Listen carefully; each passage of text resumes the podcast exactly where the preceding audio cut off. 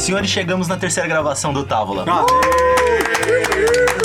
Quem diria, hein? Rafa, você acreditava que a gente ia chegar nisso? Jamais, quase desisti. Ti, você que participou de duas, acreditava nisso?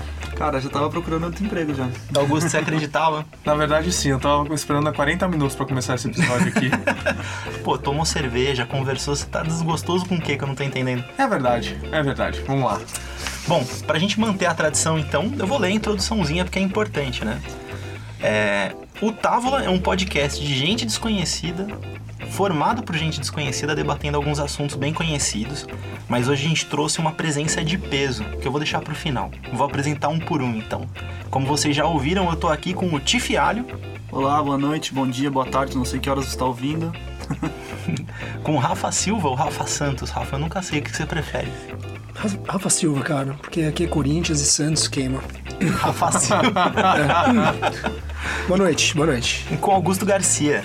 Tô na área, não, não vou fazer de novo, né? Toda vez a mesma coisa. E agora vocês me deem licença que eu vou demorar um pouquinho, porque segura o peso do látis da nossa presença hoje à noite. Vou, vou até tomar uma água. É. Ele é publicitário, psicanalista, pós-doutor em comunicação e coordenador do curso de publicidade da Faculdade Casper Libero. A gente tá com o Fábio Caim Viana. Obrigado, viu, Fábio? Opa, obrigado vocês Te chamo pelo de convite. Te chamo de Fábio ou te chamo de Caim? Eu, quando escuto Fábio, eu não- acho que não é comigo, então Caim fica melhor. Então, Caim. A partir de hoje é Caim. Vocês estão chamando um pós-doutor de Caim. Olha a intimidade. Mas tem que chamar de doutor?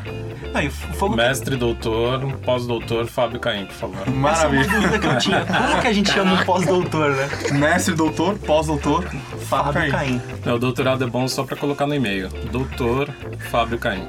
Agora, do látis do Caim, o pior é a psicanálise, que ele já tá avaliando todo mundo aqui. A postura que senta, o que fala, como age. Não, como bom publicitário, só avalio quando pagam. Excelente. Eu ainda não introduzi a pauta de hoje, mas como vocês devem imaginar pela presença do Caim, a gente vai falar de representação de HQs, de quadrinho, de semiótica, enfim. Quem conhece o Caim já teve a sorte de sentar numa sala de aula com ele, sabe do que ele fala, né?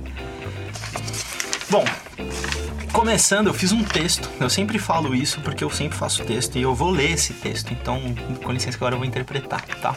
Manda ver, Biel. Obrigado. um beijo foi o suficiente para que o prefeito do Rio torcesse a cueca e declarasse guerra contra os livros na cidade dos 40 graus Celsius. Torcesse a É, cueca. Foi foda. Fahrenheit 451, não. Rio 2019. Olha, poesia. E referência, né? É, tem muito Pedro Bial, muito Pedro Bial. Cadê o nosso Biel, cara? Então vem comemorar isso, Paulo Augusto. Palestrinha. E a capital fluminense, infelizmente, não é uma ilha isolada de conservadorismo no mundo. Quiçá do país. Gente, eu falei quiçá no Que sai Távola. lindo. né? Isso é qualidade acadêmica, É que eu não tenho nenhuma. A salvação está no objeto odiado pelos doutrinadores autoritários de todo tipo. Os livros e os quadrinhos. Eu incluí quadrinho porque a gente não tinha ainda a confirmação do Caim. O poder dos quadrinhos de fugir da realidade, explorando o imaginário e ao mesmo tempo discutir pautas importantes e reais como racismo e sexualidade é o que torna a plataforma queridinha dos amantes da cultura geek. Esse texto é do Thiago Fialho, que grande colaboração. De Star Wars a Star Trek, de Vingadores a X-Men, a cultura geek resiste como um reduto de diversidade. Vocês prestaram atenção? O Caim prestou com certeza. Muita.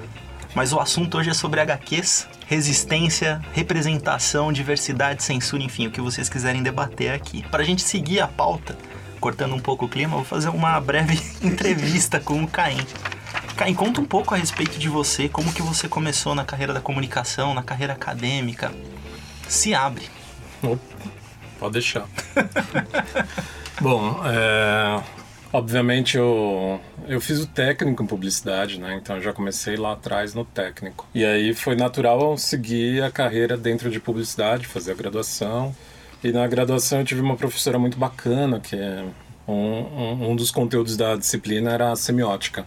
E eu falei, ah, eu quero fazer isso. Nem sabia o que que era direito, mas eu queria fazer aquilo. E aí eu Isso fui é em mais ou busca. menos em que ano, Caim, que você não sabia Pô, o que era não, semiótica? não, Não precisa disso, Não, né? que eu só quero dizer que eu tô empatado em 2019 com ele naquela época, porque eu não sei o que é semiótica até hoje. Você quer saber ano? Não, é brincadeira. 95. Ah, ótimo, tá vendo? Olha o atraso do Guilherme.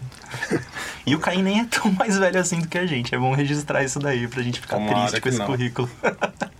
O, e aí eu tive essa professora que foi uma das poucas professoras, inclusive, que eu lembro o nome, que eu não lembro de muita coisa, graças a Deus.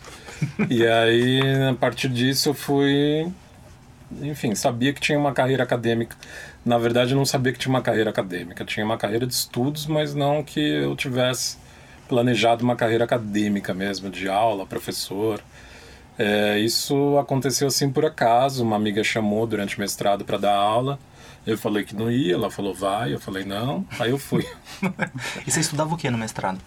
No mestrado eu fiz uma. A minha dissertação foi sobre o garoto bombril. Ah, fiz uma análise da identidade. da semiose da identidade do garoto bombril. Como, como é do ator mesmo? Tava, né? É o Carlos Moreno. Bom, aí eu fiz do mestrado no garoto bombril, sobre o garoto bombril. E aí depois eu fui pro doutorado na PUC, que é o lugar de semiótica mesmo, né? Uhum.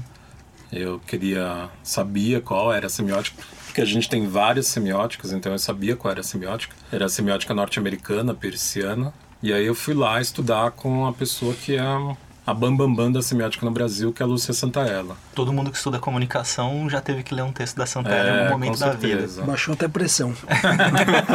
só de lembrar dos fichamentos. Não, só de saber que o cara teve um contato assim com essa mulher. minha orientadora, hein? Sensacional. E aí você já estudava então a representação do masculino? Já. Então, aí no doutorado eu entrei mesmo com um projeto de estudos. Eu fiz uma análise das revistas, é, algumas revistas do Ocidente, das propagandas que tinham personagens protagonistas masculinos nas propagandas impressas.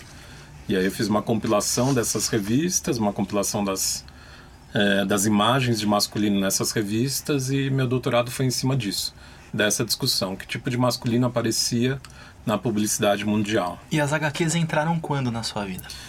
Cara, as HQs, bom, primeiro que eu coleciono, acho que a primeira é muito engraçada, né? Eu sou um cara que tem pouca memória.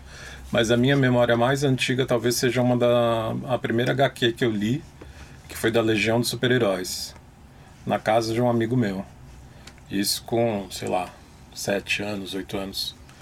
E aí eu me encantei. Encantei desde lá, acho que colecionar mesmo eu coleciono desde os 11 anos, então já são 33 anos mais ou menos. Imagina o volume de HQ que ele tem em casa. É, tenho muita. Minha mãe, uma época, despejou minhas HQs, falou: não, leva para sua casa agora. ah, Aqui não dá um mais para ficar. casa da sua mãe também. É, é clássico, minha mãe. Eu não tenho tantas assim, mas algumas estão na minha mãe. E ela sempre faz o mesmo discurso. Fala, Guilherme, você já saiu de casa já faz um bom tempo. Por favor, libera meu espaço. a minha foi a mesma coisa. Pegou, colocou nas caixinhas e falou: tô mandando aí. Eu falei: tá bom, né, mãe? Manda. Vou fazer o quê? Só para dar a sequência da conversa, acho que é importante o nosso ouvinte saber. Marvel ou DC? Marvel 100%. Obrigado. Aí sim. É, é Marvel. Se tiver ouvinte, a caixa de comentários agora vai rodar. Bom, Caio, a gente trouxe você para falar de representação de HQ, de tudo isso aí que está acontecendo aí, tá ok? Sim, legal. oh, olha, a gente teve, olha a referência. Olha a provocação. Alfinetou. A gente teve recentemente, eu falei o lance de torcer a cueca, o episódio da Bienal do Rio de Janeiro, né? É. Eu vou colocar o Rafael na fogueira. Rafael, situa a gente, por favor, no que aconteceu. Sacanagem. Passou Mas o lance foi, foi o seguinte, na o prefeito Crivella, ele censurou uma das obras da Marvel, que se não me engano são os Vingadores... Jovens Vingadores? Os Jovens Vingadores. Os Jovens Vingadores. E isso gerou uma baita polêmica que acabou até ganhando uma proporção absurda, contrária, né? É, contrária, cara. Ao que ele esperava, né? Ao que ele esperava, exatamente. Porque muitas das obras LGBTQI+, acabaram sendo vendidas cara, em, sei lá. Que nem água. Que nem água, em horas. E ainda teve o lance do Felipe Neto, que acabou fazendo o que ele fez, que foi um puta ato de, de ativismo incrível. E acabou dando, servindo como como trampolim para uma coisa muito melhor do que. É, ele comprou as obras e distribuiu gratuitamente. É, né? Ele comprou o lote inteiro, lacrou e distribuiu entre as pessoas que frequentavam a Bienal. Sim. Não, não, só, do, não só das obras do, da, da, da Marvel, mas todas as obras, ela, é. todas as obras relacionadas ao tema de diversidade e inclusão, e lacrou. principalmente de LGBTQI, e ele lacrou, e ele lacrou literalmente. muito, muito bem observado, Augusto. Quem lacra, lucra. É, a obra que foi. que iniciou o estopim é a HQ Vingadores, A Cruzada das Crianças, né? É, pode ter sido aí o caminho do Crivella, né? Leu o título, não leu a Cruzar obra. criança. É. Tal criança, beijo gay, vou proibir. Mas, Caim, isso não é uma novidade nas HQs, né? A gente já tem há algum tempo essas discussões de diversidade, sexualidade e tudo mais nas HQs. Tem, o X-Men é o. Eu acho que é a grande plataforma de discussão, né? Porque o X-Men, se eu não me engano, é de 68 ou 70, década de 70 mais ou menos. Mais precisamente, desculpa aqui já. Ah, eu fiz a lição de casa 63. A primeira 63, HQ olha. Saiu em 63 e já na capa, assim, os heróis mais estranhos de todos. Então. Tem coragem de falar que fez a lição de casa com o celular na mão. Pô, mas ninguém tava vendo, né? Não, como não tem Ninguém tá vendo, só É. esse. ó. A minha função aqui Eu até é me segurei cruzar o gol. Ele, o Augusto censurou a palavra arrombada entre a gente. Eu percebi, eu percebi.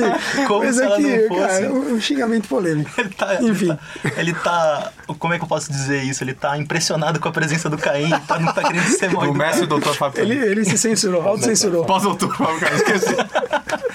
Mas dá sequência depois desse show de bobagem aqui. Não, imagina. E década de 60 a gente tem a década dos movimentos, né? Movimento feminista, movimento estudantil na França. Depois a gente tem o movimento hippie, década de 70. Então são duas décadas aí de grande é, fervilhando, né? As questões culturais estavam fervilhando. Os Estados Unidos, principalmente, tem uma discussão do, sobre o racismo. Opa! Opa. sobre o racismo muito forte. E aí o X-Men aparece como um bastião dessa diversidade cultural. É, é interessante porque os primeiros personagens eles são todos norte-americanos. Aí depois a segunda geração já vem um russo, um escocês, uma outra que o pai é norte-americano, que é a Tempestade, né? E a mãe é africana. Então já traz uma diversidade interessante de personagens de nacio- nacionalidades diferentes. O Kurt Wagner, que é um noturno, que é alemão. Então já vai trabalhando esse tema da diversidade de uma maneira é, que eu acho que era uma maneira que estava refletindo é, as contestações culturais da década de 60 e 70. Até mesmo mais antigas, né? Porque, por exemplo, a origem do Magneto, né? Que é relacionado ao Sim. Holocausto e tudo mais. Segunda ele já Guerra vem Mundial. Com essa discussão das minorias, né?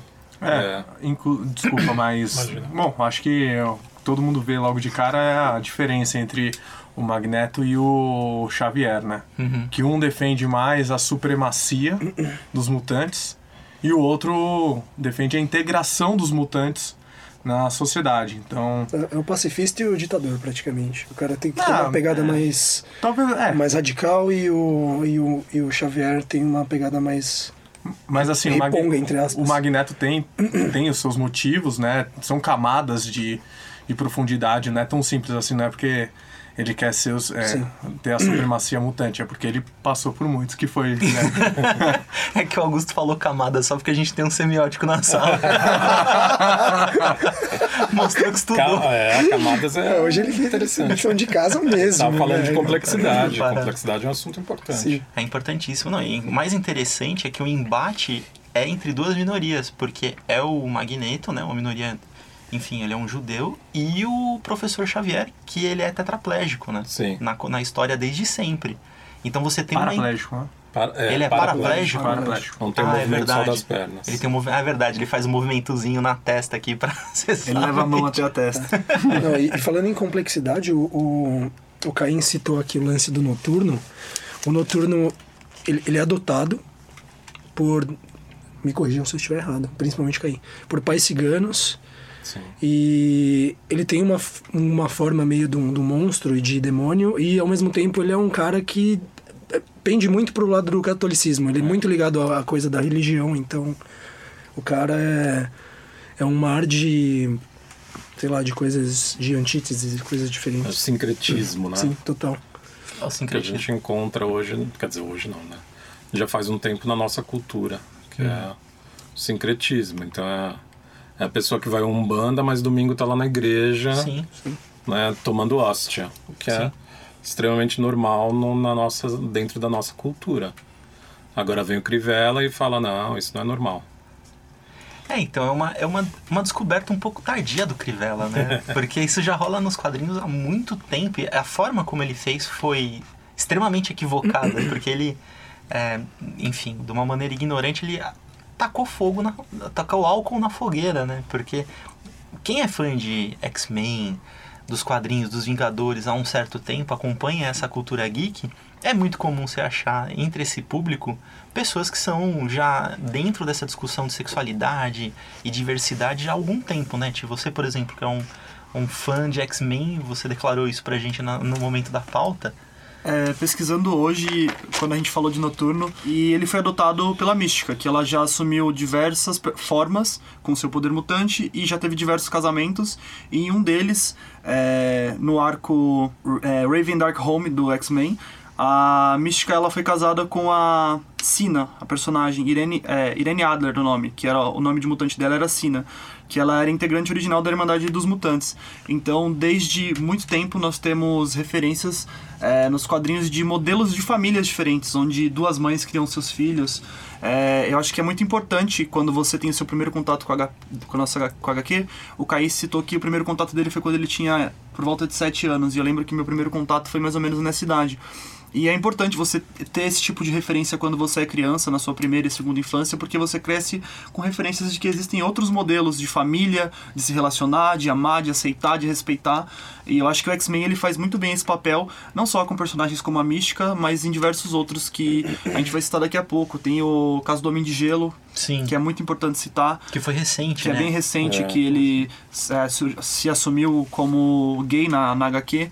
E eu acho que ter esse tipo de representatividade quando você tem contato com HQ quando você está na sua infância é importante, porque você cresce tendo uma, um bom exemplo de, do que acontece fora da sua casa. E que por mais que você esteja num modelo de família é, heteronormativo, de papai, mamãe e filhinho, fora da sua casa tem outros modelos de família e outros modelos de amor. Como que funciona isso, Caim, que você enxerga? Porque eu comecei essa pergunta pro Ti justamente por ele ter declarado que se sente muito representado pelos X-Men, né?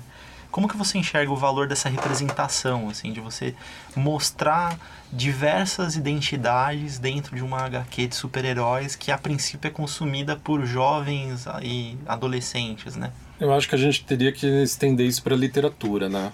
A literatura no geral, isso inclui as, as HQs, elas são, acho que o, o campo de imaginação é claro que hoje a possibilidade digital ela transforma essa imaginação em algo visual de fato, né, 3D, enfim. Mas a literatura ela traz um movimento de imaginação que é um movimento é, de autoalimentação. Você alimenta a imaginação com a sua própria leitura, né, porque a sua imaginação vai criando. E eu acho que isso é importante porque através das características e da imaginação você percebe formas de ser diferentes. Então, para quem lê, eu também leio livros desde pequeno. E, e, os personagens dos livros eram muito interessantes. Por exemplo, eu lembro de uma época que Abril lançou o Sítio do Pica-Pau Amarelo. Devia sei lá quantos anos eu tinha também. E eu li todos também. Então ali você tinha personagens, por exemplo, mitológicos, né? O Minotauro, que o Monteiro Lobato usava nas histórias. Tinha a Dona Benta, que era uma senhora super acolhedora, avó, mãezona de fato, né? Aí tinha os personagens infantis, que eram, você dava protagonismo, um pra, protagonismo para os personagens infantis. E tinha a boneca Emília, que ela era ruim, que ela era uma criança ruinzinha. E de fato, as crianças são ruins também. Né? Aquela criança As malvada. crianças são É, cruéis. São cruéis. Então acho que essa ideia de representatividade ela é muito mais ampla quando a gente olha para a literatura. Mas na HQ, sim, os X-Men eles são é, acho que esse núcleo de personagens da Marvel ele é bastante característico nisso. Ele trabalha quando você pega o- a masculinidade dentro do, do X-Men.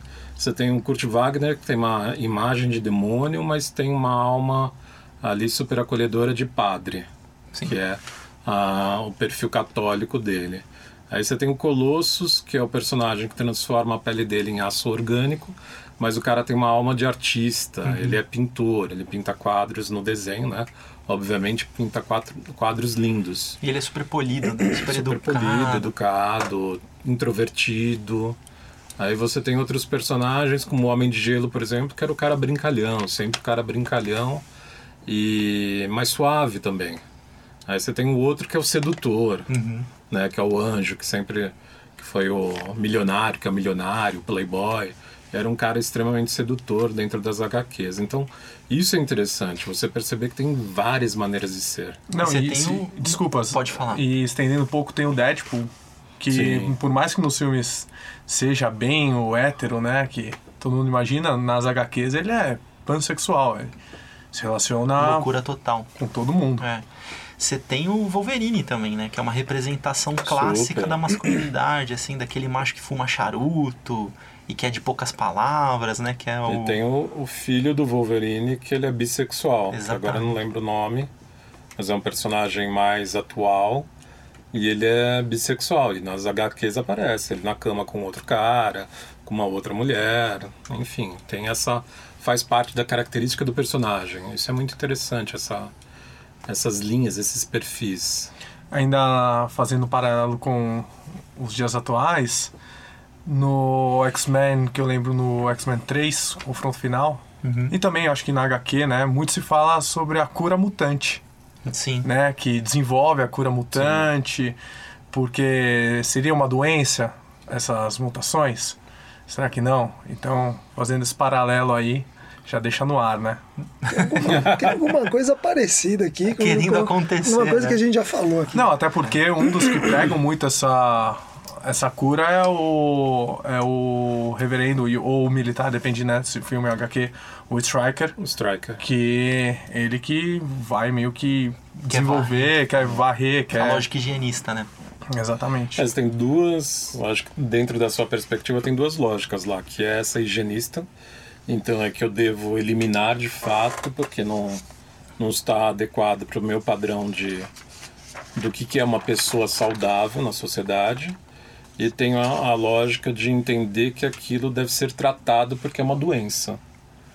né? Então tem essas duas, e é interessante essa do de olhar como doença, porque muito se fala hoje, por exemplo, do autismo, né? Mas já tem muita gente entendendo que o autismo é uma forma diferente de estar no mundo, que não é uma doença, é simplesmente uma outra organização da, de uma maneira de estar no mundo que é uma organização talvez não compartilhada por nós, pela grande maioria, mas que é uma outra organização de estar no mundo. Isso é bem interessante. Nos, nos quadrinhos essa discussão já estava acontecendo faz Há tempo. muito tempo, é, exatamente. Você sempre tem um personagem, né, que ele é mais mental e misterioso, ele não tem uma lógica de relação com os outros personagens da mesma forma, né? E isso não é encarado como uma forma de, de, de reclusão ou uma doença, como o Caim disse, né? Quer dizer, então o Crivella chegou tarde nessa discussão. Né? Aí- Eu diria que alguns séculos, na verdade. Chegou tarde e desinformado, que é pior. é, entra até no nosso, talvez, Mas ele último- prestou um bom serviço, né? Convenhamos. não, A- as, as grandes distribuidoras de quadrinho estão jogando dinheiro pro alto, que é o Money Rain.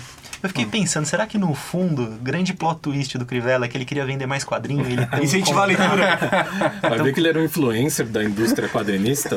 é lobby. Não, É, o lobby. encontro Vingadores e X-Men tão esperado no cinema vai acontecer no Rio de Janeiro. Graças a Crivella. Regado a funk. Eu queria um X-Men funkeiro. Sim. Assim, Rocinha. Leva o cara do Condzilla pra gravar o X-Men 5, pelo amor de Deus. Eu acho que a gente encaminha pro, pro último bloco de discussão, que tomara que seja mais longo, porque tá. Tô fazendo Hebe Camargo de novo. Eu sempre faço. Tá uma delícia esse papo. né? Tá uma maravilha. Aliás, Só não pode filme, pedir né? selinho no convidado no é final o do filme. programa. Vai sair filme o filme da Hebe Camargo, cara. A André Beltrão. Sensacional a escolha. Bom, a gente vai começar a discutir Camargo, mas eu achei excelente a escolha. Bom, a gente pode tirar um programa inteiro pra falar da gracinha e a importância dela na TV brasileira. Cara, você Verdade. sabe que eu vou falar um negócio pra vocês aqui, vou abrir meu coração. Eu assisti a Hebe Camargo quando era criança. Quem não, cara? Ah, Cara- Você tinha pra fazer segunda noite? Não, e era o meu momento de assistir TV com a minha mãe, que eu adorava, porque eu assistia muitos filmes de ação com meu pai, né? Stallone, Schwarzenegger e tal, os machos da década de 90 dos filmes de ação. E Hebe era o meu momento com a minha mãe. Então eu sentava com ela, tomava um chá, ficava conversando e assistia Hebe pra caramba, assim. E adorava, meu. Bom, momento desabafo já foi. Bom, Hebe Corta, fica volta. Obrigado, Hebe, onde quer que você esteja. Caim, não tem mais como censurar, né? É uma coisa, quer dizer, por mais que as coisas evoluam de uma maneira assustadoramente no Brasil, é difícil você frear um mercado que já está estabelecido, que já tem um público estabelecido, que já tem um consumo e que, pelo menos na minha interpretação, se eu tiver errado, vocês me corrijam, isso vai transbordar dos quadrinhos para o cinema, como tem sido feito, já vai iniciar uma discussão em cima de uma mídia aí que alcança milhões de pessoas, né, no mundo inteiro. Sim. É, eu, eu acho que o Crivella ali, é claro que ele está pautado muito na visão religiosa dele, né? Tem, é, ele traz essa pauta para a política, assim como vários outros políticos que são religiosos e trazem essa pauta para a política. O que é um disparate no nosso Estado, já que o Estado não deveria se confundir com nenhum tipo de religião. Mas enfim, isso acontece e a gente está vendo é, é, essa situação aparecer com muita evidência. Isso é importante. É importante que, ele, que a gente tenha essa, essas pessoas aparecendo e dizendo essas coisas para mostrar para a gente também, para nós brasileiros, ok, que tipo de país a gente quer, que tipo de, de governo nós queremos, que tipo de pessoa a gente coloca para nos conduzir nesse país. Então acho que está trazendo algumas discussões que são importantes e que não tem mais como sens serem censuradas. Não existe mais essa possibilidade, até porque a nossa legislação também não permite. Sim. Né? O que ele fez, eu não sou advogado, mas me parece ilegal. Me adorei. parece ilegal, né? Adorei a humildade do Caim. Eu não sou advogado, sou muito Mas como mestre, Poderia, doutor, pós-doutor, poderia aparecer lá no meu lado, vocês nem iam perceber. O meu doutorado é doutorado, né? Doutor- é verdade, é o verdadeiro doutor Caim. Ô, Rafa, teve uma repercussão internacional, né, do caso do, do beijo na HQ, né? Até achei interessante, o, o brasileiro, ele é sensacional, tipo, você é o cara certo pra falar disso. Porque gerou uma repercussão tamanha em cima e aí começou uma iniciação, e- começaram a iniciar uma discussão em cima, não é um beijo gay, é um beijo, porque se você já categoriza como beijo gay, você já imputa aí uma, um julgamento, né? E aí diversos assuntos foram desdobrando até que chegou nos memes. E que foi sensacional, porque o pessoal pegou a imagem do beijo da HQ e colocava em buraco no Rio de Janeiro. Você viu isso? Genial, isso foi genial. Crivella, olha Cuide dos, isso. pro- cuide dos problemas reais, sabe? É, é, uma, coisa, uma coisa que eu achei muito legal de, de todos os memes que surgiram é, foi que as pessoas utilizaram do humor para levantar a discussão. Eu acho que é importante no momento político que a gente está vivendo agora, de um governo que toda vez que você abre o jornal é um absurdo de noticiário, você perceber que o brasileiro ele ainda se preocupa em algum aspecto, que ele não quer ser cens- censurado, que ele não quer ser desinformado, ele quer ter acesso à informação, porque muito mais do que censura é você tirar o Sim. acesso à informação Silenciado. silenciar. Então levantar, isso levantou discussões grandiosas que até então elas estavam pautadas dentro de bolhas e ela atingiu a grande mídia. Eu acho que os memes foram muito importantes para dissipar isso. É, se você gosta de memes, você tem que escutar o nosso outro podcast que é a Memesfera. Puxou pro podcast Távola Universe. É esse o nome que a gente fez? TPU. TPU. No nosso TPU a gente tem um outro podcast no Memesfera em que a gente discute isso e que é o impacto dos memes. E eu acho que o, o impacto foi muito positivo porque eu trabalhando com isso na internet, eu vi que em 48 horas a pauta estava gigantesca, as pessoas discutindo, era capa de noticiário e digitar influencers tomando posicionamento. É, no começo do episódio a gente falou do Felipe Neto, ele é, teve uma atitude muito legal. O Felipe Neto é. Isso é uma opinião pessoal minha, Thiago. Em 2012 ele era um cara que se eu visse na rua eu queria dar uma paulada na canela dele porque ele falava, Você ia seguir o cara. porque ele falava muita porcaria. É. Ele conquistou novos seguidores. É, ele tinha aquele ódio ao colorido, que é os fãs do Restart, ele era o Rock Wins, que eu sempre achei muito chato esse negócio do, do roqueirão que odeia a criança feliz. É o rockista, é o rockista. Geralmente E esse cara ele- gosta de Nickelback, né? Fala, Exato. Nickelback. Não, ele vai no, no dia que vai ter Creed. que vai ter Creed no Rock. É, E eu gostei muito da evolução dele como influencer, de como ele tem usado isso positivamente. Acho que é, esse lance de comprar as HQs, de embrulhar elas, de distribuir gratuitamente. É claro que ele deve ter interesse comercial nisso, porque é o que move o mundo, mas ele usou da influência dele de maneira positiva para levantar essa pauta e ele tem um alcance muito grande na internet entre os adolescentes. Eu acho que é muito importante quando o influencer ele assume esse papel e mostra para para o pro público dele que ele se posiciona dessa maneira e que o público dele pode se espelhar no posicionamento dele, em que no caso foi um posicionamento correto e de dizer não à censura. E o Crivella deu um tiro no pé e eu acho que na próxima eleição ele não precisa nem se candidatar.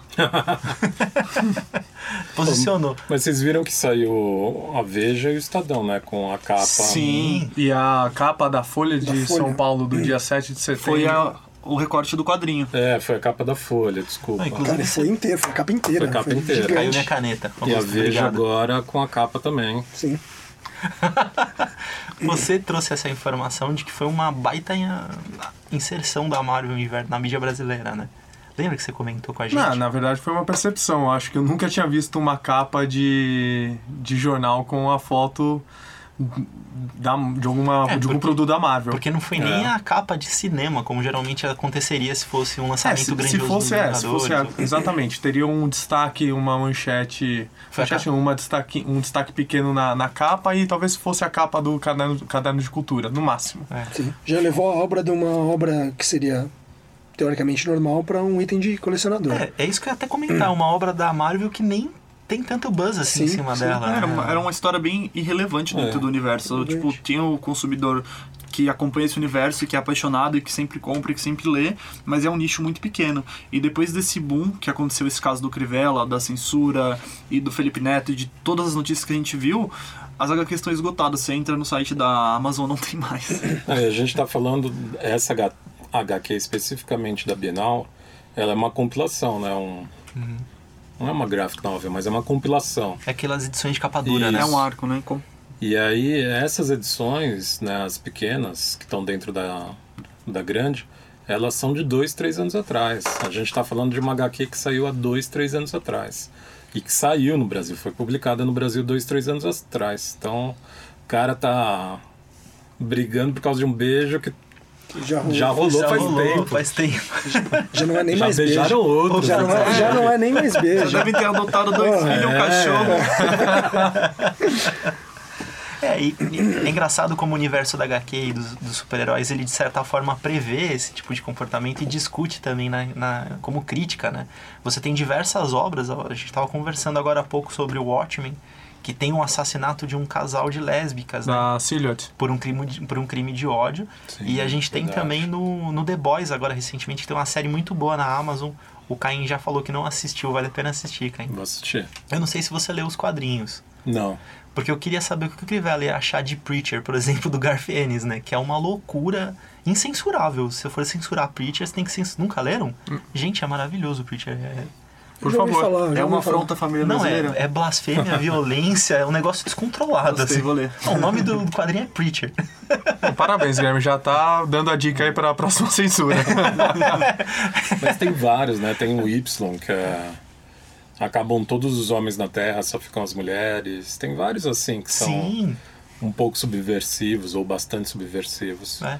É que no fim acabei me empolgando no Garfênis, não disse, mas no The Boys tem uma discussão interessante que eu acho que é só na série, eu não sei se tem no quadrinho, eu queria confirmar com alguém que tivesse lido.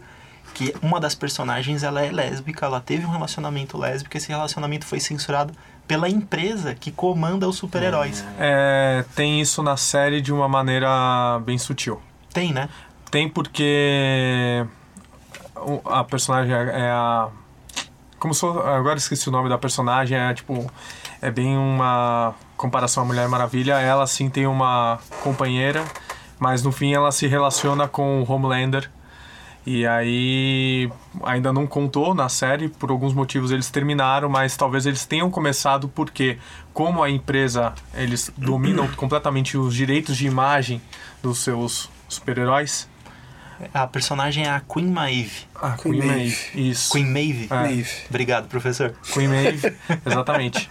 Então, provavelmente ela pode ter começado esse relacionamento com Homelander, mas acredito que ela tenha realmente tido um envolvimento no fim, mas sim, tem, tem na série. É, ela procura a antiga companheira, Sim. né? Tem toda uma história em cima disso e você percebe. Porque o grande lance do The Boys é que há uma exploração em cima da, da- dos super-heróis como uma empresa, né? A empresa acha que uma personagem, Queen Maeve, que é uma Mulher Maravilha repaginada, não venderia tanto se ela fosse lésbica. Então fica isso por cima, assim, né? Sim. Quer dizer, é uma Esse- discussão. esse- desculpa, Guilherme. Esse casal, entre aspas, a Queen Maeve e o Homelander. e o Homelander, cara, eles têm um estereótipo assim perfeito do que é o sonho americano e do que são os americanos. Uhum. O Homelander, ele tem o uniforme dele é O Capitão Pátria. Ele né? é o o, super- é, é, o pra- senhor pra- e senhora incrível. É. Exato, ele tem uma a roupa azul e a capa dele é a bandeira dos Estados Unidos. Ele é a mistura do Superman com o Capitão Capitão América. O Capitão América, Ele exato. É o Superman com a exatamente. bandeira do, dos exatamente. Estados E a mina é praticamente uma cópia da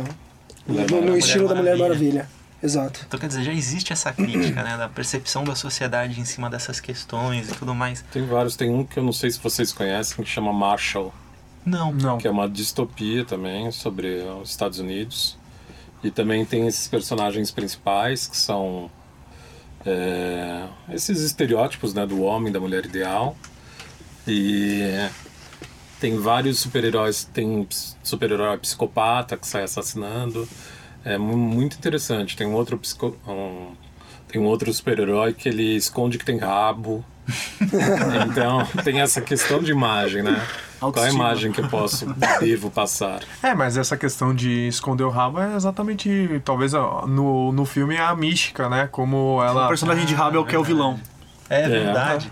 A mística tem essa. Ela se Essa- esforça pra parecer. Exato. Pra ter uma aparência que seja Mais humana socialmente possível. aceitável. É, Sim. eu lembro que no primeiro. No, que a cronologia é tão cagada, né? Mas o. Qual que é o primeiro da nova saga? O nome? É o First Class. First Class, que é o melhor. É o que É eu o mais melhor. gosto É o também. mais melhor. Mas ela e o Fera Tudo tentam, ruim, né? o Caim já achou uma bosta. Você não gostou do First Class? Qual é o melhor? Eu assisti, mas é tudo ruim. Olha a polêmica. É, eu- diversidade de opiniões aqui. Não, mas é só voltando, que é que a Mística e o Fera tentam encontrar, né, uma cura, né, Sim. pra tentar se adaptar à sociedade. Na animação do X-Men, é, aquela que ficou muito famosa por ser exibida no SBT, um dos conflitos do Noturno é ter o relógio dele que ele consegue ter a- assumir a forma de humano pra frequentar o colégio. Então ele não queria ser azulado e peludo, ele queria ter um corpo de garoto pra frequentar o colégio. Então sempre tem essa busca ao perfeito de não ser uma figura bestial, de você ser aceito socialmente. Eu acho que esse é o grande poder dos, dos quadrinhos, das animações adaptadas de quadrinhos, é de trazer parâmetros de você pensar que, da mesma maneira que isso pode existir num quadrinho, um personagem que não se sente confortável no corpo dele e quer atingir um outro corpo, isso pode existir na sua sala do colégio, no seu escritório. E é um parâmetro novo para você entender e desenvolver empatia e entender as coisas da forma que elas são e respeitar principalmente. Acho que esse é o grande papel. Eu vou jornalistar aqui agora, fazer uma pergunta inserida na pauta. É, aproveitando que a gente já está encerrando o programa quase. O que, que vocês acham dessas mudanças de representações? Então, tem personagens que no quadrinho são brancos e são interpretados no cinema por atores negros, ou você tem personagens que não são gays no quadrinho e no cinema passa a ser um personagem gay. Enfim, isso sempre gera uma discussão absurda nos portais de notícia e tudo mais, os fãs mais O Reddit explode. Exatamente. Os fãs mais incels. Eles... Ah, Aconteceu recentemente com a personagem do, dos Jovens Titãs da DC, Sim. que é a. Como é que é o nome dela? Starlight? Estelar. Estelar, A Estelar. exatamente. Que ela é uma alienígena né, no quadrinho e ela foi interpretada por uma atriz negra. E o pessoal enlouqueceu, como se houvesse etnia de um alienígena. Né? Não, Como- aconteceu, cara, recentemente, tirando a, a coisa do quadrinho, mas a atriz que foi escalada pra fazer a Pequena Sereia no Ah, cinema, sim. A galera chiou porque a mina não, não, não é ruiva e não é branca. Nem mas, cara, sereia, né? o que é uma Sereia sereia? o que é uma O que é uma sereia? O que é uma sereia? Defina a sereia. Porra, velho, eles chiaram porque a mina é negra e tal, tipo, cara, é uma discussão ridícula, assim. O que, que você acha disso, Caio? Você como fã de quadrinhos? Cara, então, eu sou fã, mas eu também sou um estudioso, né? Eu sei que pra... A gente faz adaptações dependendo da linguagem. Então, o, o cinema, ele... Ele é extremamente visual, dinâmico. Então ele exige que esse dinamismo seja trazido para as telas. Então não dá para exigir que o quadrinho, com a sua cronologia, com a sua narrativa, apareça efetivamente da maneira que é nas telas. E isso não significa só a narrativa, significa os personagens, as construções Então, eu acho que as adaptações são interessantes. Eu gosto, eu não vejo problema nenhum. Não, e geram bons frutos, né? Porque, por exemplo, as experimentações com o Homem-Aranha gerou o Homem-Aranha no multiverso, que é uma das melhores, na minha opinião, Sim. a- aparições do. Homem-Aranha na telona, né? Você finalmente viu? Não. pegou, pegou no pulo. Peguei no contrapé. Pegou no pulo, cara. Eu falei que eu era jornalista, jornalista fala do que não entende. Mas eu vou confesso que eu não falar vi também. que eu vi. Esse filme ele é perfeito do, de cabo a rabo. em- É. e a história é muito boa. A aparição, como você falou, é uma das melhores do Homem-Aranha de todos os filmes que já passaram no cinema. A trilha sonora é maravilhosa. Tem Tyler É, The Aranha Post Malone. melhor Tem tudo a Homem-Aranha. ver, cara. Tem tudo a ver. é, É, é- atual, é- é como obra, cara. Ele, ele, ele, conversa em todos os aspectos. Ele é muito atual No também. visual, no, no, no, no assunto que ele aborda e na, na trilha sonora, cara. Não, e teve uma das- de Deus. uma- um outro resultado também dessas mudanças de identidade é o próprio Nick Fury, que nos quadrinhos ele foi pintado, não lembro em qual saga, próximo ao Samuel Jackson, já porque já imaginavam o Samuel Jackson como Nick Fury e originou o Samuel Jackson no Nick Fury, que é um negócio maravilhoso no, no mundo dos Vingadores aí no MCU. É, né? e me corrijam se eu estiver errado, mas prim- as primeiras aparições do Nick Fury no quadrinho ele era branco. Sempre Ele foi. era militar. É, mas o, o Nick Fury que aparece agora nos quadrinhos, ele é filho do primeiro. Ah, é? Eu não Então, sabia é, disso. Então, é que. Pô, o, o nerd falando do, da história em quadrinhos. Zona de spoiler. Mas é que tem o Ultimato, né? O universo Ultimato da Marvel, onde aí você tem um universo paralelo, e nesse universo paralelo o Nick Fury era negro. Entendi. No universo padrão, entre aspas, da Marvel, Ele continuou branco. ele é branco e ele é um soldado que lutou lá contra os nazistas. Que é o, o- a persona de tapa-olho, Isso. que fez par com o Justiceiro e tudo mais. Né? Nesse universo, que ele era esse soldado, aí ele tem um filho que é um filho negro. Entendi. Que aí é chamado também de Nick Fury. Bom, o Caim vai ter que vir mais vezes ao Pablo, né? Se esse programa quiser ser geek de verdade. Eu nunca achei que isso fosse valer alguma coisa. Valeu! 30 anos de leitura de HQ.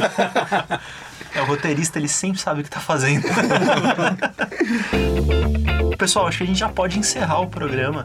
Eu queria aproveitar para agradecer a presença do Fábio Caim Eu aqui. que agradeço. Muito Mestre, obrigado. doutor, pós-doutor, Fábio, Fábio Caim. Caim, psicanalista, Psicanalista. publicitário, coordenador de publicidade do curso. Fazer uma propaganda aqui, Caim.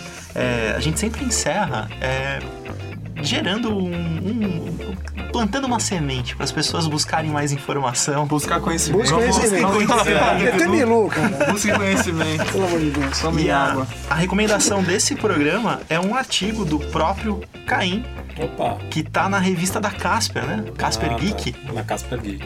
que é Multiplicidades do Masculino nas histórias em quadrinhos dos X-Men. Um olhar sobre a generificação do herói. Generificação. É, generificação de gênero. Fala um pouquinho sobre o artigo, rapidamente. Uma das discussões nesse artigo foi essa do Kurt Wagner que eu falei, dessas ideias do Colossus, por exemplo, um cara forte, musculoso, com uma alma de artista. O outro, um aparentemente demônio, com uma alma de religioso, né, com interior de religioso. Então o artigo ele fala um pouco dessas contradições da masculinidade. E aí por isso que eu gosto muito de falar de masculinidades, não de masculino. Entendi. né? Tem várias formas de ser masculino, depende da cultura, local, região, onde você cresce. Enfim, tem várias masculinidades. E o artigo trabalha um pouco com essa ideia. Sensacional. A gente vai disponibilizar o link. Você vai correr atrás do link. Não, o Rafa que é o garoto do link. Ah, é A verdade. gente sempre tem que correr atrás do link, né? A Não, o link tá fazer. aqui. É que eu não vou ficar http barra barra Casper Não, vai estar no link, vai estar no link do programa. Vocês têm alguma recomendação, senhores? É, siga o Melto de Vídeos, meu projeto paralelo aí, ele tá me alimentando. Fez um publi. Publi editorial. Publi editorial. Ah, aproveitando, faz o publi editorial. Ah, a gente esqueceu. A gente tem que agradecer a Shuffle. Graças a eles a gente tá gravando. Pedro, muito obrigado mais uma vez, nosso editor, pela paciência e o Marcondes pela irresponsabilidade de deixar a gente. Mais uma vez. mais uma vez. Eu Tá insistindo no erro. eu não sei onde isso vai dar, mas eu tô adorando. Augusto, alguma recomendação? Ah, é, aproveitar que o Cainha tá aqui, né? Talvez um, um dia saia também ó, o estudo de masculinidade no, no universo do ótimo. Ótimo, Masculinidades. Des. Preste Des. atenção na aula. É verdade. no, no universo do ótimo, acho que tem muita coisa pra se falar em ótimo, né? Tem. Você tem desde Rorschach a o comediante, passando pelo Coruja. O próprio Dr. Manhattan, que é incrível. Então, Coruja também, potente. é, exatamente. Várias. O Ozymandias, que é o cara hiper inteligente, enfim. Enfim, é, eu acho que se um dia rolar esse estudo a gente disponibiliza aí também, mas se não, acho que recomendo mais uma vez o ótimo, né? Recomendei no primeiro, mas recomendo agora novamente e tenta, tenta ler, quem já leu, leia, leia de novo ou veja o filme com esse olhar também, identificando todas as masculinidades nos personagens e depois manda um e-mail pra já fazer o trabalho aí. Até porque vai rolar agora uma série na HBO de continuidade do Ótimo e quando Augusto mandou o trailer eu fui contra. Porque eu falei, não tem por que continuar o Ótimo, gente, é uma obra fechada. Mas eu acompanho os trailers e achei sensacional. Então, HBO, se algum dia você puder pagar a gente, fica a recomendação. E a gente vai fazer um estudo das masculinidades em cima da série. Da Ótimo. série, ótimo. A gente pode fazer uma pauta inteira aqui. Senhores, muito obrigado pela Não, faltou o menino Rafael dar uma. O Rafael, do Precisa eu tô olhando pro Rafael nessa roda. É, é que o Rafael tava com o corpinho pra trás. É. Assim, não, não vou, Não, tipo, sabe? eu não sei. Não faz Não uma quero, chamada, não não faz uma quero. chamada. Eu não sei se a psicanálise explica isso, mas ele tava balançando a cabecinha assim, não me chama, não me chama. Psicanálise não, a cervejinha lá fora sim. Senhores, muito obrigado pela presença de todos vocês. Esse foi o Távola. E, gente, eu esqueci no último podcast. Qual que é o nosso e-mail? É o távolapodcast.gmail.com, né? É isso, távolapodcast.gmail.com. Enviem comentários, sugestões de pauta, planos pra tirar o Rafael daqui. Façam o que quiser. Um abraço, pessoal. Até o próximo episódio. Falou, Valeu! Tchau.